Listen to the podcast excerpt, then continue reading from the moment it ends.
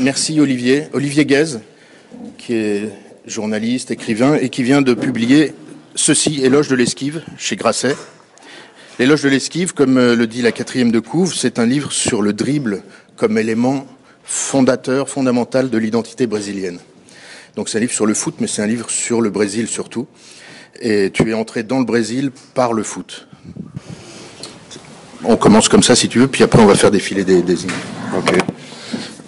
Déjà, je vous demanderai euh, d'être très, très gentil avec moi, parce que généralement, je ne parle jamais avant midi, et qu'en plus, c'est la première présentation de ce bouquin qui sort euh, demain, en fait. Euh, en plus, il n'y a pas de micro, ce qui est terrible. je vais vraiment devoir faire un effort. Est-ce que je suis entré au Brésil avec le foot? Oui, beaucoup. Oui, en fait, si, fondamentalement, puisque gamin, j'ai toujours adoré le foot, et comme je le raconte dans le dans le livre mes, premières émotions euh, d'amateur de football datent de la, de la Coupe du Monde 82, où j'avais 8 ans, et euh, où l'équipe du Brésil alignait une, euh, une équipe absolument extraordinaire, extrêmement technique, on en reparlera. Et j'avais gardé en tête toutes ces images fondamentalement, et après j'ai découvert le Brésil, j'ai fait d'autres choses au Brésil. Je me suis aussi beaucoup intéressé à la musique brésilienne, un petit peu à la littérature. Et euh, donc là, j'ai eu l'idée, évidemment, à l'occasion de la Coupe du Monde qui commence dans un mois, de, revenir un petit peu sur mes, premiers amours, mais au lieu de faire un livre très général sur le foot au Brésil, prendre un geste ou des gestes, une série de gestes, qu'est le dribble ou que sont les dribbles, et à travers cette figure footballistique, d'essayer de raconter une culture, une société, une histoire. D'où euh, ce livre, donc euh, Éloge de l'esquive. Alors, est-ce que vous connaissez ces deux personnages? Cette photo pourrait s'appeler Naissance d'une nation, n'est-ce pas? Presque. Presque. Il s'agit de. C'est une image qui date de, de 58. Donc la, la première, à l'occasion de la première victoire de, de la coupe, à la Coupe du Monde du, du, Brésil. À la droite, vous avez le, le roi de Suède et à sa, gauche, vous avez euh, l'un des plus grands joueurs de, football de tous les temps, qui s'appelait Mané Garincha, qui est considéré probablement comme le, plus grand dribbleur de l'histoire. Voilà, donc là on voit Garincha dans, ses œuvres sous le maillot du Botafogo, l'un des grands clubs de Rio. Garincha avait différentes euh, particularités. D'abord en tant que footballeur, il avait les jambes euh, complètement tordues, il venait d'un milieu extrêmement populaire, voire, voire pire. Euh, pardon? Il a eu la polio. Il a eu la polio, il a été mal nourri, euh, il est né en 1933, donc il vient d'un milieu extrêmement modeste. Donc il avait les jambes complètement arquées. Et euh, c'est ce qui lui a permis en fait de développer une technique tout à fait exceptionnelle. Et puis Garincha avait d'autres caractéristiques. Il était alcoolique, obsédé sexuel. Il a eu 13 enfants d'un nombre incalculable de femmes quand son club du Botafogo, par exemple, est parti euh, faire une tournée en Suède euh, pendant deux semaines, il a eu le temps de faire un enfant à une euh, Suédoise. D'ailleurs, il y a un petit Garincha qui vit toujours en Suède aujourd'hui. Là, c'est sous le, maillot du Brésil. Et donc, justement, quand, l'équipe du Brésil va préparer le, tournoi de, de, 58, donc ils ont une espèce de camp de base, comme ça se faisait déjà à l'époque. Et donc dans l'hôtel où ils sont, euh, près de la ville de, Göteborg, la fédération brésilienne décide euh, de, euh, demande au patron de l'hôtel d'éloigner tout le personnel féminin de l'hôtel, ainsi que de demander aux naturistes, pratique courante chez les Suédois, de plier bagages ou, de se rhabiller, vraiment de peur que, Garincha soit totalement déconcentré et fasse n'importe quoi au lieu de, préparer la Coupe du Monde. Cela dit, euh, après il y, a eu mille drames, euh, c'est comme ça que je... En fait, je commence le livre par son enterrement. C'est un, un, événement très marquant dans l'histoire du Brésil. Euh, il meurt en 83. Et Garincha donc a eu la, la particularité d'avoir un nombre incalculable de femmes. Il a eu 13 enfants, dont une dizaine de petites filles. Et cela dit, c'était un footballeur extraordinaire. Là, on voit, donc, il n'était pas très grand, il mesurait 1m69. Euh, on voit ce, son centre de gravité qui est extrêmement bas et c'est euh, très très étonnant comme, euh, comme, joueur. Et juste encore rester sur, sur cette image, c'est qu'en fait Garincha n'a jamais fait qu'un seul geste au foot, et là on le voit, c'est-à-dire il partait systématiquement à droite. Il avait ses jambes d'une incroyable rapidité, d'une incroyable puissance, qui lui a toujours permis, en fait, qui lui ont toujours permis de, passer. Et tout le monde savait ce qu'il allait faire, et il, passait systématiquement. Si vous avez du temps, je vous, invite à regarder un film qui s'appelle euh, La joie du peuple, c'est un très beau film, qui date de, de 63, je crois, d'un des grands cinéastes, euh, ce qui a été la nouvelle vague brésilienne, le cinéma novo euh, de Pedro Andrade. Et euh, voilà, c'est un film en noir et blanc, quasiment sans parole, où on ne voit que Garincha. On voit Garincha un peu à l'entraînement, on le voit en match, mais c'est filmé de, de, près avec des gros plans. Et on voit, ce que je raconte aussi un peu dans, dans le bouquin, les visages hilars de, des spectateurs au Maracana, 200 000 personnes quelquefois, qui venaient voir Garincha comme on allait au cirque en fait, et, et c'était un véritable phénomène. Il a, il a été très très malheureux, Garincha. Il y a peut-être d'autres photos de. Voilà, ça c'est. pas malheureux Non, parce que Garincha, non seulement était alcoolique auprès des mais surtout était vrai, véritablement reconnu comme débile. C'est-à-dire qu'il avait le, le, QI vraiment d'un enfant de, de, quelques années. Euh, il y a toutes sortes de. D'ailleurs, je me demande s'il n'a pas une cigarette à la. Mhm à la main, mais bon, ça se faisait pas mal à l'époque chez, chez, les sportifs. Euh, oui, donc il avait, c'était un garçon extrêmement simple, simplé presque. Et, euh, et, en fait, son nom de Garincha, c'est pas son, son, vrai nom, c'est un surnom comme on donne beaucoup au, au, Brésil, en Amérique du Sud. Et Garincha, en fait, ça veut dire, voilà, c'est le, c'est un petit oiseau, c'est un, euh, c'est un voyez, elle est trop Voilà, merci euh, Lucas, tu as lu le livre. Euh, voilà, c'est un, un, troglodyte. J'aimerais juste qu'on revienne sur la photo, pour, juste pour montrer ses jambes, qui sont euh, assez, assez exceptionnelles. Vous voyez qu'elles sont, elles sont, elles sont tordues, en fait. C'est assez, c'est assez étonnant. Et là, pourquoi... tu veux le nom des... Je Par veux le les... c'est Topazine, c'est Topazine qui a, qui a une autre jambe tordue, visiblement. J'aimerais juste voir les, le trottoir de. Ah, Vous connaissez ça? Juste Si vous avez été à Rio, vous ne pouvez pas l'avoir manqué. Ce sont les trottoirs d'Ipanema et de, Copacabana. Et je, je trouve que d'une certaine manière, ces jambes ressemblent un peu, sont orientées un peu de, cette façon. Parce qu'il y avait des jambes qui sortaient euh, à droite, systématiquement. Des jambes véritablement tordues. Et c'est ce qui lui a permis d'avoir cette carrière exceptionnelle. Quand je dis que la vie de, de Garincha était très triste, c'est parce qu'il s'est détruit littéralement avec l'alcool. Il a tué en voiture la mère de sa femme adorée, qui était une très grande euh, chanteuse de, samba. Et à la fin, il était, euh, littéralement ravagé par, euh, par l'alcool. Et donc, il est mort assez jeune, il avait 49 ans. Et ça a été un choc immense, en fait, pour la, population brésilienne, qui avait aussi mauvaise conscience vis-à-vis de cet homme-là. Euh, qui, estimait finalement l'avoir un peu laissé tomber quand il avait besoin de, de ses anciens fans, en fait. Parce que Garincha a peut-être été encore plus aimé que, que, Pelé, en tout cas différemment. C'est la même période. On va parler de Pelé bientôt. On reviendra sur Pelé, mais, mais Garincha a véritablement été, été une idole.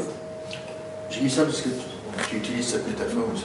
Oui, parce que si vous regardez justement les images de Garincha, ces images en, noir et blanc, euh, Garincha ressemble un peu à Titi d'une certaine manière. C'est-à-dire que c'est très très étonnant. C'est pas du tout le, foot d'aujourd'hui. Ça va beaucoup moins rapidement. Euh, les, joueurs sont moins athlétiques qu'aujourd'hui. Mais euh, Garincha, véritablement le, titi du, football mondial de la fin des années 50, du début des années 60, c'est qu'il arrive toujours à se sortir. Quelquefois, il y a un, deux, trois, voire quatre défenseurs sur euh, Garincha qui essayent de l'attraper. Donc, ils attendent tous son départ à droite. Et miraculeusement, il s'en sort, il revient, il retourne. Si vous regardez un peu les images en accéléré, vous avez l'impression de, voir une espèce de, petite mouche comme ça. Qui, euh, Et ça n'a aucun sens parce que quelquefois, il retourne en arrière, il repique au centre, il s'amuse avec les défenseurs. C'est un enfant, c'est vraiment un chaton avec un ballon en fait qui, joue. Et ça, c'était au plus haut niveau mondial. Il a quand même remporté deux Coupes du Monde. Il a été élu meilleur joueur euh, mondial de, l'édition de, 62. Et donc voilà, c'est l'un des, personnages principaux de, de cette histoire. Juste Petite insiste personnelle, puisqu'on parle de la figure de l'oiseau, de l'intuition, de l'improvisation, ça me fait penser à un autre oiseau qui peur. Et, ça me fait penser à cette image vous j'aime beaucoup. Et alors, voilà Pelé. Alors voilà les, deux génies du, foot brésilien. Euh, donc Garincha, sans doute le plus grand dribbleur de l'histoire. Et elle est intéressante d'ailleurs cette, image parce que Pelé était l'antithèse de, de d'une certaine manière. Lui euh, était extrêmement sérieux dès son plus jeune âge. C'était un athlète euh, extraordinaire, extraordinairement performant, extraordinairement sérieux, euh, qui très rapidement, c'est sans doute la, première, la première idole en fait planétaire du, football mondial. Voilà, Pelé. Il faut aussi comprendre que c'est à ce moment-là que la télé s'impose dans le monde entier. Donc les gens commencent, puisqu'avant on écoutait le football évidemment à la radio, on allait au stade, mais personne ne savait qui était qui d'une certaine manière. Il y, avait, des photos, mais on ne voyait pas les joueurs jouer. Et à partir de la fin des années 50, le début des années 60, donc la, télé arrive dans le monde entier. Et c'est à ce moment-là que le Brésil joue le mieux au football. Et donc à partir de ce moment-là, dans, dans l'imaginaire universel, le Brésil est, football. Et il y a cette façon très particulière de jouer au football que je, raconte dans ce bouquin. Donc c'est vraiment c'est l'art de, l'esquive symbolisé par euh, ces deux joueurs. Donc, vous avez à droite donc, Garincha, dont on a déjà parlé, sous le maillot du Botafogo, noir et blanc, justement, mi-ange, euh, mi-démon. Et à côté, donc, vous avez son, son frère ennemi, d'une certaine manière, l'homme euh, ultra sérieux, ultra performant et footballeur véritablement extraordinaire, peut-être le, plus grand de, de l'histoire. Donc là, vous voyez, tous les deux. Donc, Pelé jouait pour le, Santos FC, qui est une, équipe des environs de la banlieue de, Sao Paulo. C'était le grand port, en fait, d'où partaient les, exportations de, café à partir du début du XXe siècle. C'était le club le, plus proche, puisque Pelé est aussi né dans une famille très pauvre euh, des environs de, de Sao Paulo. Et lorsque ces deux joueurs étaient associés, ont été associés en équipe nationale du Brésil entre 58 et 66, le, Brésil n'a jamais perdu en fait, était véritablement invincible. Ils ont remporté deux coupes du monde. Et euh, par contre, Pelé, qui est plus jeune hein, que, Garincha, va poursuivre lui sa carrière à des niveaux. Euh, donc là, vous voyez, ils ont 8 ans d'écart, mais vous avez l'impression que là, est le grand-père de l'autre, d'une certaine manière. C'est Garincha qui est déjà euh, bouffi, euh, moitié détruit par l'alcool. Et vous avez Pelé, elle date de quand cette, euh, ce magazine 82. 82, voilà. C'est un an avant la mort de. C'est avant, avant un an avant la mort de, Garincha, donc là il a, il a 48 ans, vous voyez qu'il est quand même déjà très très amoché. Et de l'autre, vous avez un, un Pelé qui a certes quelques ridules, mais qui est encore en pleine forme. D'ailleurs, si vous voyez euh, Pelé aujourd'hui à la télévision ou sur des images, il est assez étonnant, puisqu'il a 73, 74 ans, et ça reste un, grand athlète. On parlera de musique ensuite, mais là, tous les deux, tous les deux jouent. Voilà, tous les deux. Donc là, vous voyez Pelé dans, dans ses œuvres. Pelé qui... Euh, donc ça, c'est la... Ça, c'est le... Elle est importante, cette image, c'est le c'est Pelé à, Mexico en 70, donc ça fait longtemps que, Garincha n'est plus au, plus haut niveau, alors que Pelé, lui, atteint vraiment des, niveaux stratosphériques à, l'occasion de l'édition mexicaine de la Coupe du Monde en, 70. Et Pelé va incarner véritablement le, footballeur euh, total. Voilà, donc ça c'est encore une, autre image. Pelé au, sommet, au sommet de, sa gloire. Il y tu n'as pas la bande qui est sur le livre? Avec toi Parce que, euh, donc là, il y a une bande euh, en librairie. Et euh, il y a l'une des plus grandes actions de Pelé qui est vraiment cette idée de, l'esquive, du dribble. C'est lors du match contre l'Uruguay. Si on a Internet, je ne sais pas, est-ce qu'on a Internet? On n'a pas Internet. Parce qu'il y, y, a des images animées que j'ai préparées pour la fin. Ah, tu veux pas remettre ton image Wi-Fi avec les petits oiseaux euh ouais, ouais, Non, non, pour, euh, pour vous, pour l'IFM. Ah, bah, euh, vous avez cette, cette, action absolument incroyable, c'est contre l'Uruguay en, en demi-finale. En 70. En 70, et vous, vous l'avez peut-être vu, ceux qui aiment un tout petit peu le foot, mais elle est, elle est véritablement spectaculaire. C'est qu'il y a une balle qui arrive de très très loin sur Pelé. Tout le monde, gardien compris, la centaine de milliers de spectateurs, les gens, les millions de gens devant leur téléviseur.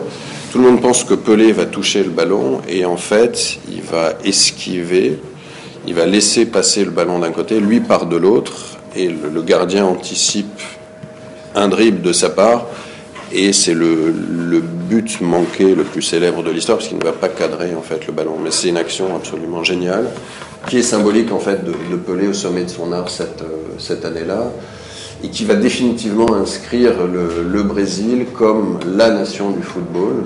Et depuis, en fait, le Brésil, lorsque le Brésil ne gagne pas la Coupe du Monde, c'est un échec. Et, euh, et, très souvent, même lorsque le Brésil remporte la Coupe du Monde, ils sont très très durement critiqués parce que justement, il y a en mémoire cette équipe absolument fabuleuse de, de l'époque. C'est aussi une histoire politique. C'est une histoire politique, bien sûr. ici, euh, Gerald Ford, président des États-Unis euh, de 74 à, 76. Donc là, vous voyez Pelé, parce qu'à l'époque, Pelé joue euh, pour le Cosmos de New York, en fait. C'est une histoire assez géniale. C'est le, c'est la Warner qui, décide de développer le foot aux États-Unis dans les années 70, et ils se disent pour développer le foot aux États-Unis, il nous faut la plus grande star mondiale du football. Donc Pelé, il est déjà en fin de carrière, il a 35 ans. Et il arrive véritablement comme une, comme une star hollywoodienne. C'est le plus gros transfert de l'époque, ce sont des, millions de dollars.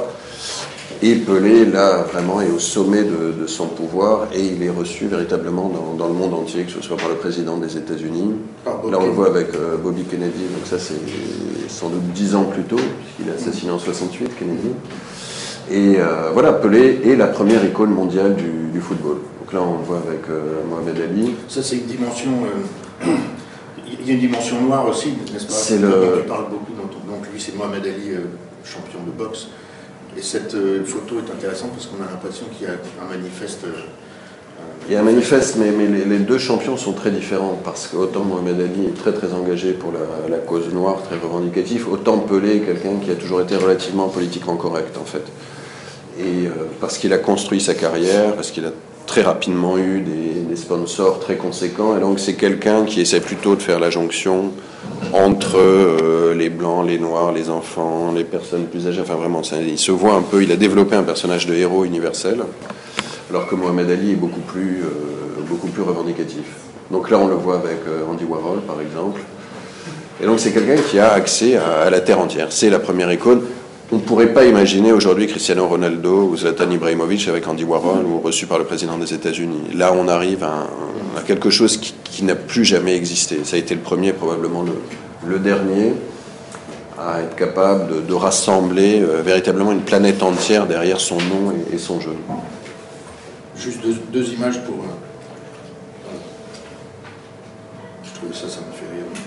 Cette, cette dimension nationale, donc. Euh, il y a la dimension, euh, il y a la dimension nationale, et puis il y a aussi surtout la rivalité avec le, frère ennemi argentin qui est, euh, qui est très très forte. Euh, les Argentins, dans les années, à la fin des années 70 et dans les années 80, ont pris leur revanche sur Pelé grâce au génie de, de Maradona.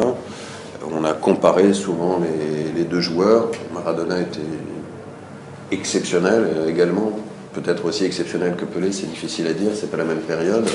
Mais l'Argentine a, pris sa revanche d'une certaine manière sur le, sur le Brésil à ce moment-là. Alors ça, c'est un lieu dont tu parles beaucoup dans, ton livre, le Maracana, lieu de défaite euh, monstrueuse euh, en 1950, et puis, de, victoire énorme, et donc euh, espèce de le Maracana, de naissance de la nation un peu la nation métisse, Donc là, on voit les deux des, des, grands symboles de, Rio de Janeiro. Donc là, vous avez le Maracana, qui est une espèce d'immense euh, soucoupe volante, en fait, posée au, centre euh, de Rio, au sud de la zone nord. Euh, ce stade a été construit en 1950 à l'occasion de, la première Coupe du Monde qui a été organisée au Brésil. à l'époque, plus de 200 000 personnes pouvaient aller s'asseoir, mais en tout cas aller dans ce stade. Et euh, le Brésil, euh, donc, qui a, été l'hôte de la Coupe du Monde de 1950, était persuadé de remporter euh, la Coupe du Monde. Ils se sont retrouvés en finale contre l'Uruguay. L'Uruguay qui méprisait fondamentalement d'abord parce que c'était un ancien territoire brésilien qui avait acquis son indépendance au 19e siècle et si vous regardez une carte de l'Amérique du Sud, vous avez une espèce de confetti et vous avez ce géant. Et donc les Brésiliens étaient sûrs de, littéralement avaler les, Uruguayens, qui avaient cependant remporté euh, déjà la première Coupe du Monde. Et donc on est, je crois que c'est le, 16 juillet 1950, donc vous avez 220 000 personnes dans ce stade. Euh, dès la veille, les journaux ont titré sur le Brésil champion du monde. Tout avait déjà été organisé, la parade, des t-shirts avaient déjà été vendus, les Brésiliens avaient déjà reçu les, cadeaux pour leur victoire avec des montres gravées euh, et au dos de ces montres, des montres en or euh, au champion du monde 1950. Et tout va bien jusqu'à jusqu'à à peu près la 70e minute, c'est-à-dire le Brésil marque le premier but, l'Uruguay égalise. Et euh, l'Uruguay va, inscrire un, deuxième but. Et là, à ce moment-là, le, Maracana se fige. Et ça a été, les Uruguayens l'emportent euh, 2-1, finalement, dans, un silence euh, littéralement assourdissant. Et cette défaite donc, de juillet 1950 est considérée par les Brésiliens comme le plus grand drame de l'histoire brésilienne au XXe siècle. Ils ont de la chance considérer qu'une défaite au football est le plus grand drame de l'histoire du XXe siècle pour leur pays.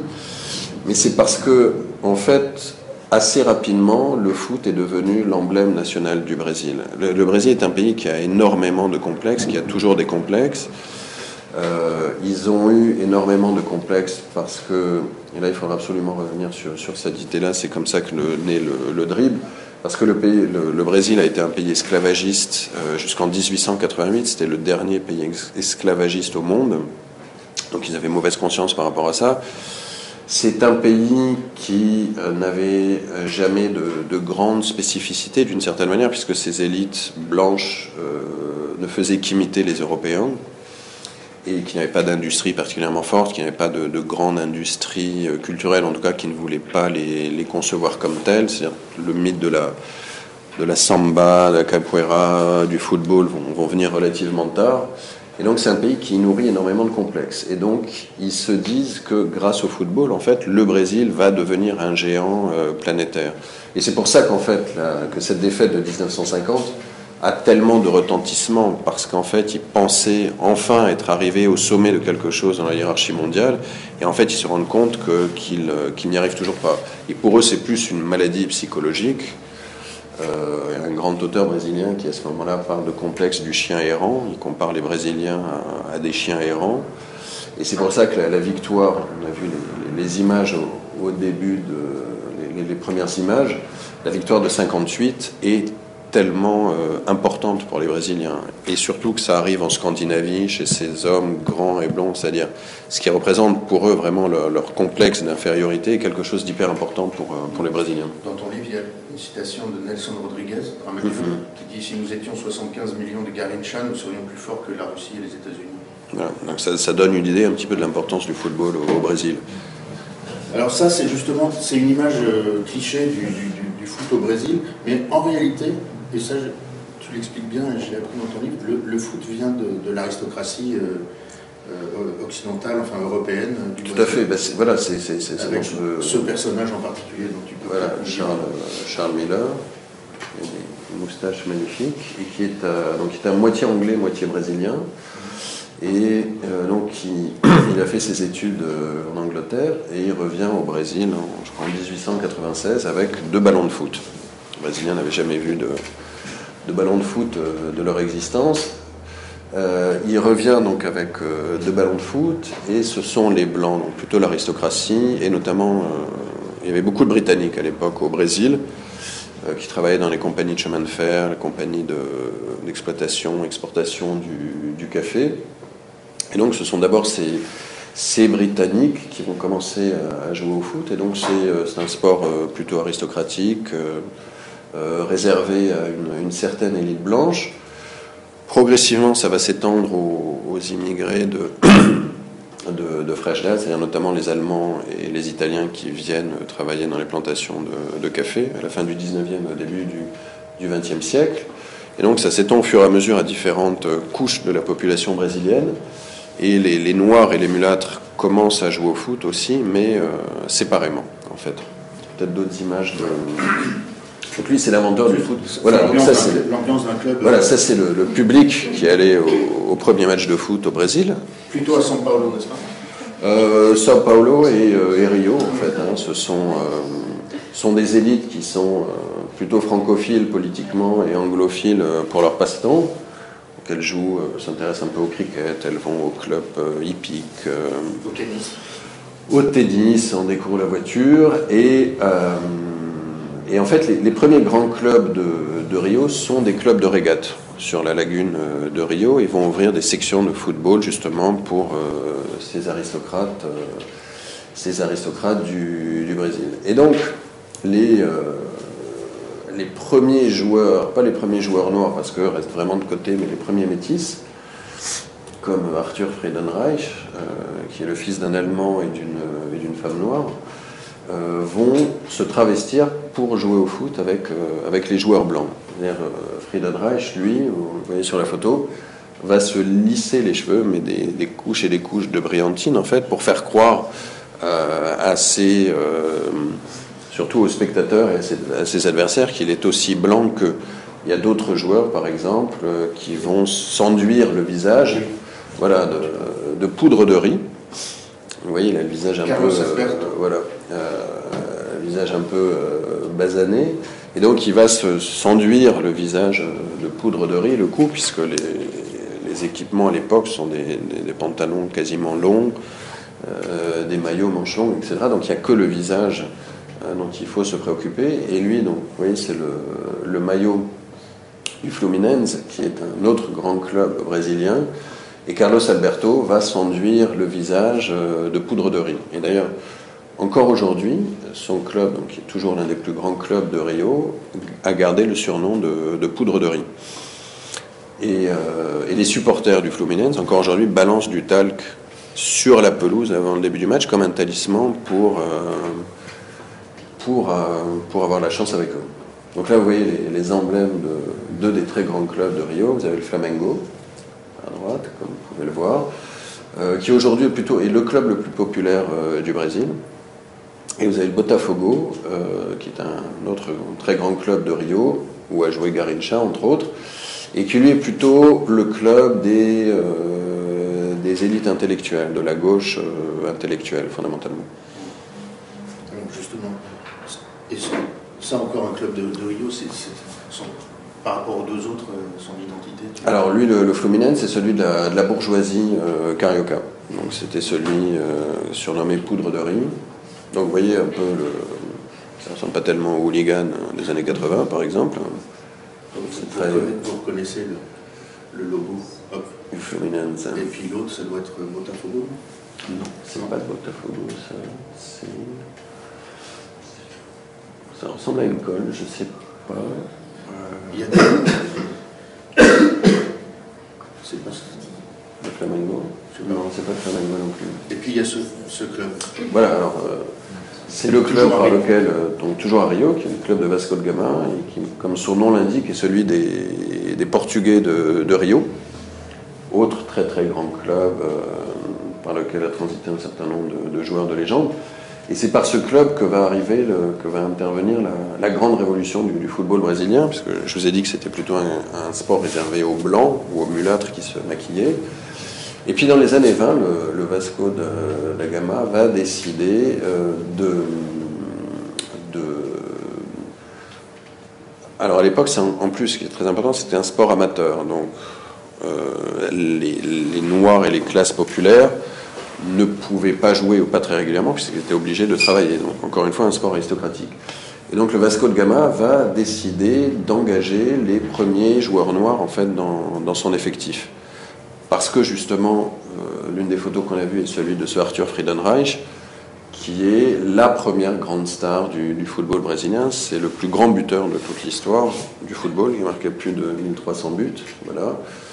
Euh, c'est une légende, il a fait remporter au Brésil euh, la, Copa América, donc la, Coupe d'Amérique du Sud. Et donc les dirigeants du Vasco de Gama se disent si Friedenreich est tellement fort, il n'y a pas de raison de se limiter seulement à Friedenreich. On va chercher les meilleurs joueurs des environs de Rio, peu importe leur couleur. Et ce qui est très important chez Friedenreich, c'est que c'est le premier joueur de, de l'histoire à développer différentes techniques de feinte. C'est le premier grand dribbleur de l'histoire du, Brésil. Aujourd'hui, on associe le, foot au dribble. C'est à cause de, cet homme-là, Friedenreich. Et en fait, c'est la, naissance du dribble qui en dit long sur la, société et l'histoire brésilienne de l'époque. c'est qu'en fait, les, premiers joueurs de couleur, et en particulier euh, Friedenreich, se mettent à dribbler pour éviter les contacts avec les défenseurs blancs. Parce qu'en fait, ils ont peur de se faire rosser soit par leurs adversaires, soit par les spectateurs après le match. Ils savent aussi que les arbitres euh, ne vont pas sanctionner les fautes contre eux, et donc ils vont inventer toutes ces techniques de feinte euh, qu'ils empruntent à leur euh, héritage génétique d'une certaine manière, parce que la plupart sont des, enfants, surtout à cette époque, ou des petits-enfants d'esclaves, qu'ils empruntent en fait à la capoeira et à la samba. Donc vous voyez ce, mouvement de hanches, ce jeu de jambes, qui est très très très très proche, très similaire à, celui du, lutteur de capoeira ou à celui de ou au danseur de, de samba. Et c'est comme ça que naît le dribble au Brésil, qui est une manière, la seule d'ailleurs, d'éviter euh, d'avoir des problèmes avec les adversaires blancs ou euh, les spectateurs. Et donc le Vasco de Gama, dans les années 20, va décider d'engager les, premiers joueurs noirs. La communauté portugaise se mobilise pour leur donner des, petits emplois de manière à ce qu'ils puissent survivre. Et dès sa montée en, première division dans la Ligue de, Rio, le, Vasco de Gama va, euh, va remporter le championnat. Et donc c'est le début de la grande révolution du foot brésilien et c'est le début de la grande révolution du football en fait. Et donc foot est un creuset de... de Alors ça, j'imagine, il y a peut-être d'autres euh, images euh, politiques. il y a des images qui suivent, mais tu racontes qu'un jour le Brésil joue sans Friedenreich à l'étranger, et il perd, et donc on comprend que les Noirs sont nécessaires dans, l'équipe nationale. Alors voilà, donc je parle de, ce, de cet écrivain donc, qui s'appelle Mario de, de, Andrade et de, de ce roman, Makunaima, euh, un espèce de, héros sans, sans, qualité qui va devenir la, figure emblématique du Brésil. Pourquoi parler de, ce roman? C'est parce qu'au même moment où les premiers Noirs arrivent dans le foot brésilien, le Brésil va commencer à assumer à la fois son héritage et euh, son identité euh, multiculturelle, cette espèce de fusion qu'est l'identité brésilienne. Donc évidemment, les, une dimension européenne, portugaise, mais aussi un peu allemande et italienne, dimension indienne, les premiers habitants avant les Européens, et la dimension africaine, avec euh, les millions d'esclaves qui ont été importés au Brésil euh, jusqu'à la fin du XIXe siècle. Et donc dans ce, roman, en fait, euh, on a un héros qui est plutôt un sale type, un paresseux, un espèce de un espèce de garincha littéraire d'une certaine manière, et qui, au fur et à mesure du roman, se transforme. D'abord, il est indien, puis après, il devient blanc, puis après, il devient noir. Et puis après, surtout, il se transforme en étoile filante, et ça devient une espèce de métaphore de, l'identité brésilienne. Et donc, au moment où le, Brésil accepte ses, ses, premiers joueurs noirs dans le football, le Brésil, parallèlement, et c'est pas une surprise, accepte, commence à accepter cette identité métisse que le football va incarner définitivement à partir des années 30. Voilà, donc ça c'est le livre, euh, le, probablement le, plus grand livre euh, euh, brésilien au XXe siècle, écrit par ce, sociologue qui s'appelle donc Gilberto Freire. Et donc en, français, ça a été traduit par euh, Maître et esclave. la Casa Grande, c'était ses, grandes fermes, ses propriétés terriennes. Et Senzala, c'était un petit peu la dépendance, en fait. Et donc, Gilberto Freire va, va écrire une histoire de la fusion brésilienne en insistant notamment sur la, dimension euh, charnelle, sexuelle de, de l'histoire du Brésil. C'est un livre absolument extraordinaire, je recommande vraiment à tout le monde. C'est-à-dire, si on veut comprendre le Brésil, ça a été élu le, plus grand livre brésilien au XXe siècle. Et si on veut comprendre donc l'histoire du Brésil, il faut, il faut lire ce livre. En fait, comment, les, comment ce, ce pays n'est que fusion, en fait. Et les, les, débuts du Brésil sont, sont fascinants. Par exemple, en deux mots, donc vous voyez, vous imaginez ce qu'est le Portugal, euh, voyez ce qu'est le Portugal aujourd'hui, donc c'est tout petit, donc imaginez-le à la fin du Moyen Âge, au début du au 15e, au 16e siècle, lorsqu'on découvre euh, les Amériques, et donc vous avez ce, petit État euh, portugais, ce royaume qui a déjà des colonies en Afrique, en Asie, et qui va hériter de cet énorme pays, ils n'ont aucune idée de sa dimension. Et donc qu'est-ce qu'ils vont faire les Portugais? Ils vont ouvrir leurs prisons ils n'ont pas assez d'hommes en fait, et ils vont se dire débarrassons-nous euh, des pires éléments de la société portugaise, euh, les voleurs, les nouveaux chrétiens, les, les, alchimistes, les sorciers, enfin bref, on les met sur des bateaux, bon débarras, faites ce que vous voulez au Brésil, mais en tout cas vous, travaillez pour nous. Et donc, c'est, vous voyez, ces, espèces de bandits qui arrivent le couteau entre les dents au bout de semaines et semaines de traversée de l'Atlantique. Et qu'est-ce qu'ils rencontrent? Ils rencontrent des Indiennes qui, d'après Gilberto Frère, étaient frustrées sexuellement par leurs compagnons euh, indiens. Et euh, vous avez la, première fusion brésilienne, en fait. C'est-à-dire que, par exemple, les, Espagnols, lorsqu'ils ont conquis le, reste de l'Amérique du Sud, les consignes étaient très claires. Pas de mélange avec les autochtones. C'est pour ça que vous avez des, quand vous allez au, Mexique, euh, en Colombie, dans tous les pays d'Amérique du Sud, vous avez vraiment encore une classe blanche très, très, très marquée, et puis vous avez des Indiens ou des mélanges entre, entre Noirs et Indiens.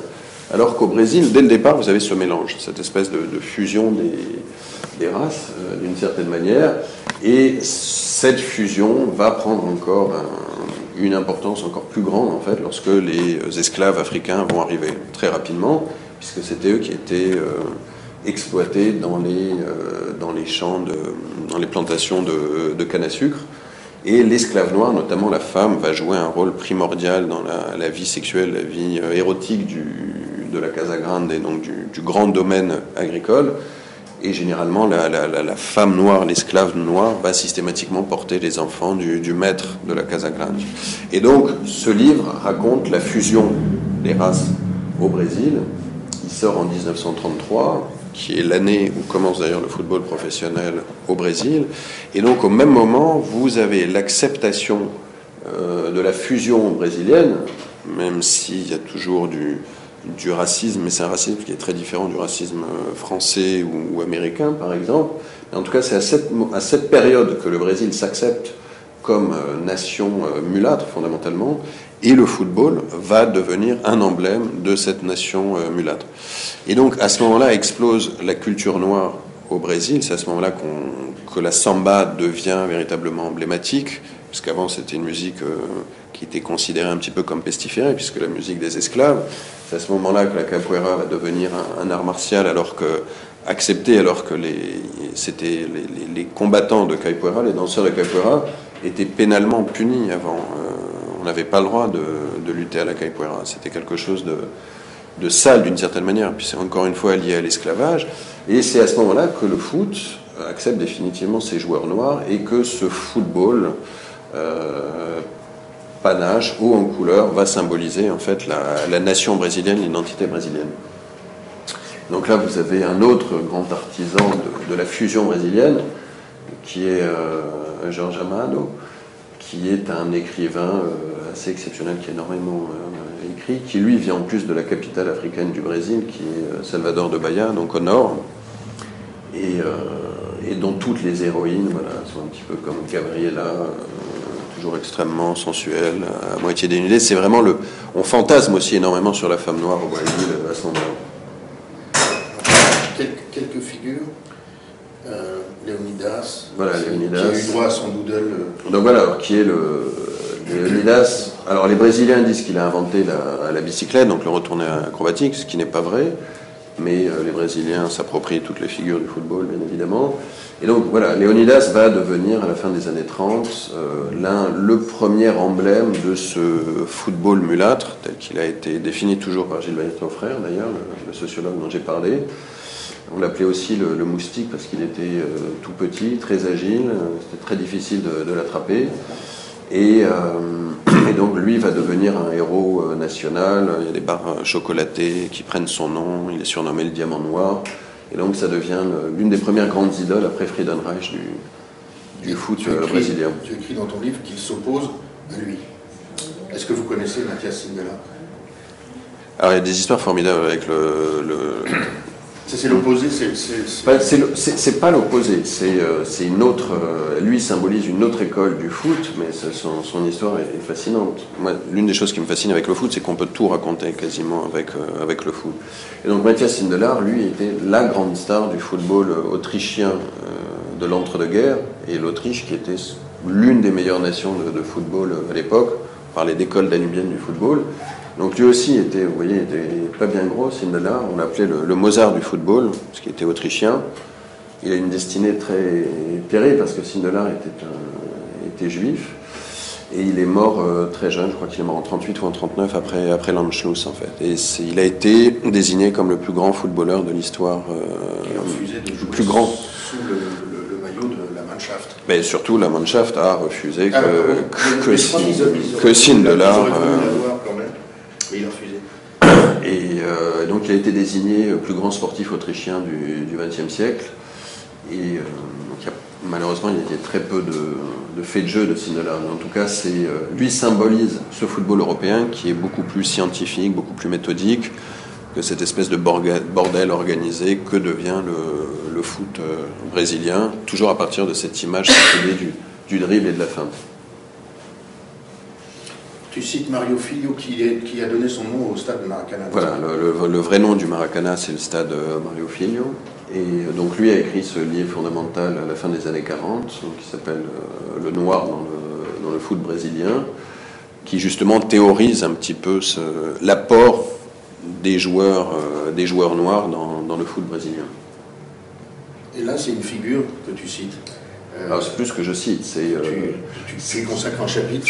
Euh, C'est une figure qui, qui revient régulièrement. C'est toujours cette espèce de, de- de mélange entre foot et culture.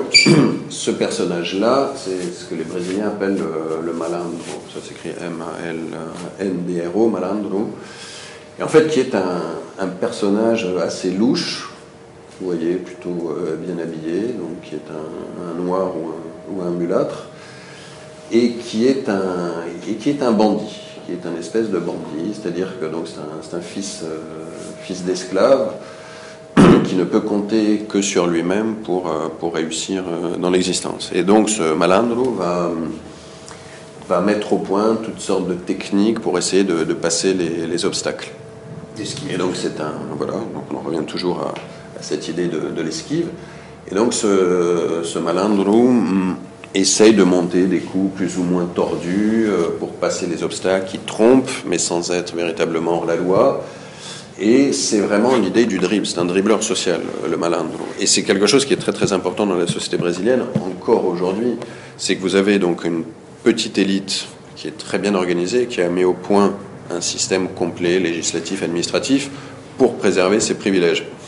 Et de l'autre, ils ont mis au point tout un système, euh, ce système législatif, qui est incroyablement compliqué. Fondamentalement, si vous euh, respectez les lois, vous ne vous en sortez jamais au Brésil. Et donc, ce personnage-là, donc, qui apparaît au, début du XXe siècle, ne peut compter que sur lui-même, que sur sa roublardise, en fait, pour passer les obstacles. Et c'est vraiment l'idée du, foot brésilien. C'est qu'à l'époque, les joueurs brésiliens sont plus petits, plus chétifs que les joueurs blancs. Ils ont toujours ces complexes par rapport aux joueurs blancs. Et donc, ils vont mettre au point toutes ces techniques qu'on peut résumer par le- l'idée, le terme de dribble, pour passer leurs obstacles. Et donc, les, les joueurs brésiliens deviennent vraiment les, les du football. Et lorsque vous parlez à des Brésiliens, encore aujourd'hui, cette figure-là, du roublard, du malin, du personnage un peu louche, reste quelque chose de, de très important, à la fois dans, dans la vie quotidienne et, euh, et aussi dans le football. J'ai un invité qui va en parler ici. J'espère qu'on va l'entendre. Je vais demander, puisqu'il il se trouve qu'en lisant ton livre, ça a fait tilt, puisque ce Mm. copain euh, qui est musicien brésilien, qui vit en France depuis 4 ans, m'avait parlé de ça euh, à propos de musique. Et je lui ai demandé de nous parler du malandro, ce qu'il fait ici. Alors, malandrage. Malandrage, c'est ce qui fait le malandre, euh, c'est-à-dire le malin. Et normalement, le malin, euh, c'est celui qui. c'est- c'est- le cliché de malin, c'est celui qui, qui est toujours euh, dans le quartier à la part, au Brésil, habillé, Lapin. super bien habillé, en costard blanc, avec euh, un chapeau euh, aussi blanc et avec une chemise avec des listres, ça peut être rouge, blanc, enfin, normalement c'est ça, c'est le cliché ça.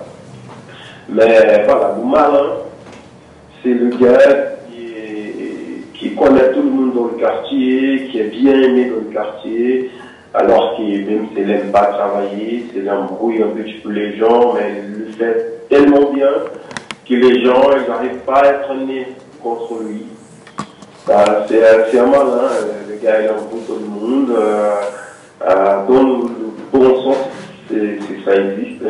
Embrouiller quelqu'un dans le bon sens, mais euh, voilà, il embrouille, il arrive à voir tout ce qui est qu'elle a besoin. Elle n'aime pas forcément travailler, mais voilà, elle arrive à vivre de sa malandrage. Et malandrage, c'est aussi un style, une manière de vivre. Voilà, c'est ça. C'est un peu quelque chose en arrière. Et dans la musique, on a beaucoup de ça aussi. Il y a beaucoup de chanteurs comme Plusieurs Silva, qui, a beaucoup de malandrage, c'est-à-dire qu'il chante bien en arrière, il chante des choses qui parlent de d'autres. Euh, il y a des morceaux vraiment qui racontent des conneries, qui, qui les gens le font, mais qui c'est drôle. Et, voilà. Et dans le football, par exemple, euh, c'est aussi une manière, une manière de, de, jouer le foot, de faire des livres, de, de, faire toujours la même chose, mais la diversité, elle n'arrive pas à comprendre, elle n'arrive pas à, à, à, se défendre de toi. Par exemple, j'espère que j'arrive à être clair là. Bah, aussi, le joueur qui, pour moi, particulièrement, euh, adore euh, quand il a joué, parce que j'adorais beaucoup, et qui représente vraiment bien ça, c'est Romain.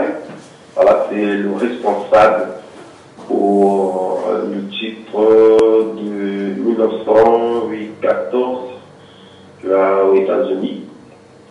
Donc Romain, c'était quelqu'un qui n'aimait pas euh, faire des entraînements, mais arrivé au dernier moment, il a assuré, il a joué, Bon, enfin, voilà. En fait, Romario, dans son deuxième message, il explique que Romario est devenu homme politique et qu'il avait un grâce à son, son, sens du... Son sens du dribble. Voilà. Toujours. C'est très proche de l'Italie comme... C'est très proche de l'Italie, mais avec ce côté euh, encore plus, euh, plus hédoniste, mm. encore plus... Euh, encore plus c'est des figures classiques des, des, cultures minoritaires, en gros, où pour, pour réussir, il faut, il faut se débrouiller. Donc évidemment avec des, des, caractéristiques nationales, et notamment la, la, dimension charnelle chez les Brésiliens qui est plus développée que, que dans les pays européens. Si vous avez moyen d'écouter voilà, justement l'opéra de Malandro de, de, Chico Buarque, qui est magnifique, rien même sans comprendre le portugais, ce qui est mon cas, si je connais des mots, euh, vous, avez, euh, vous allez comprendre tout de suite la, tonalité et ce qu'est l'existence d'un malandro, en fait. Cette espèce de, de, petit malin, de ce jouisseur paresseux euh, qui va se débrouiller pour passer les obstacles sans trop d'efforts et en trompant systématiquement l'adversaire. En fait. Et là, tu cites euh, la figure du compadrito qui voilà, est l'équivalent en Argentine. voilà, ça c'est l'équivalent, euh, l'équivalent argentin du, du malandro brésilien. Le schnorrer alors, vous avez évidemment tout ça dans, les, euh, dans la, la, tradition juive, dans la tradition yiddish, donc l'un des frères Marx.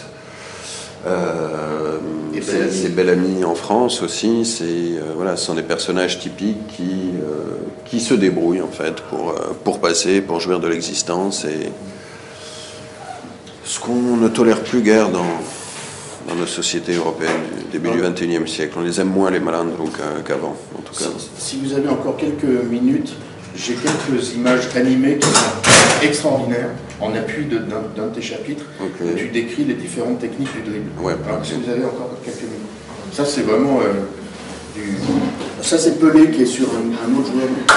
Euh, qui est Jairzinho, qui est le, le, un autre joueur exceptionnel. Bon, j'ai prévu de te poser des questions sur la dictature, euh, sur euh, Socrates, qui était un joueur, euh, non seulement un joueur, mais un, un, type très engagé pour la démocratie. Et un médecin. Un médecin. Euh, voilà, quelques photos, mais on va, on va regarder les, les images animées. Ça, c'était en hommage à ton, à ton album Panini. Et à Zico, surtout. C'est vrai que je parle un peu de mon album Panini de 82, mais voilà. c'est Ronaldo, Ronaldinho. On va aller vite là-dessus. Ça, c'est juste une image qui circule en ce moment, que vous avez peut-être vu passé, c'est les dirigeants du, de du Chili, de l'Argentine et du Brésil euh, en, dans les années 70 et aujourd'hui. Assez parlant. Et puis ça, c'est parce que c'est un univers euh, qui nous est assez familier, n'est-ce pas mais qui est euh, vraisemblablement, je crois qu'ils n'étaient pas vraiment ensemble. Ça, c'est fort probable. Euh, c'est fort probable. Je crois qu'ils n'étaient pas, en fait, ils n'étaient pas réunis, si j'ai bien compris. Bon, c'est un montage, en fait. Alors, il y a ceci, en espérant que ça marche. Ouais, parce que j'ai- un chapitre qui s'appelle euh, Straight Out et où je, je- je décris en fait un petit peu les, les différentes formes de dribble typiquement brésiliens. Donc ça c'est les termes. euh, peux nous dire le pédalage? Ah, donc ça c'est les, les passements de jambes en fait. C'est-à-dire que voilà, on, on joue avec l'adversaire, on va essayer, euh, mais il y a une, une, une- une idée presque de, de domination, de l'humiliation de, de- de l'adversaire aussi. Le tromper. Qu'est-ce que c'est que ça? O Bom Dia Brasil resolveu apelar para a tecnologia, para as 26 câmeras da Globo que estavam espalhadas pelo Maracanã. Vê aí se você entende o que, que o Robinho fez. Cameron! ajeitou para Robinho. Ele vai para cima na marcação. Veja a marcação. Dribou, agora mostrou. Olha o Robinho. Olha o Robinho. Que espetáculo. Bateu pro meio. Olha o gol. Agora, outro ano. Olha o que ele faz. Olha o que ele faz. Procura. Acha que eu quero ver.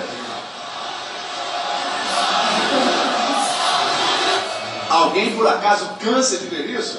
Vai de novo, Robinho. Quantas vezes você quiser. Je crois que j'ai- je l'ai regardé une dizaine de fois pour le livre, je voulais la décrire et j'ai juste écrit que c'était indescriptible en fait. C'est impossible à décrire, c'est impossible. Olha só a alegria incontrolável de quem sabe maior aussi le, le, le but, euh, les yeux dans le dos. Là, le- Ouais, le- alors là, c'est ça, c'est justement, c'est So- c'est Socrates. Socrates. C'est euh, euh, non non c'est pas c'est Socrates URSS en 82.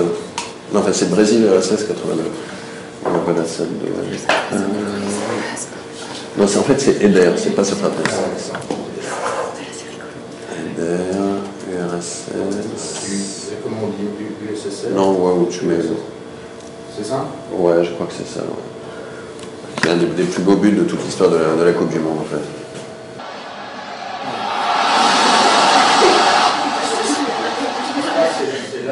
Voilà, c'est ça. En fait, c'est ça. Et ça, mais ça, c'est une forme de dribble aussi. C'est-à-dire, c'est toujours la roublardise, c'est la.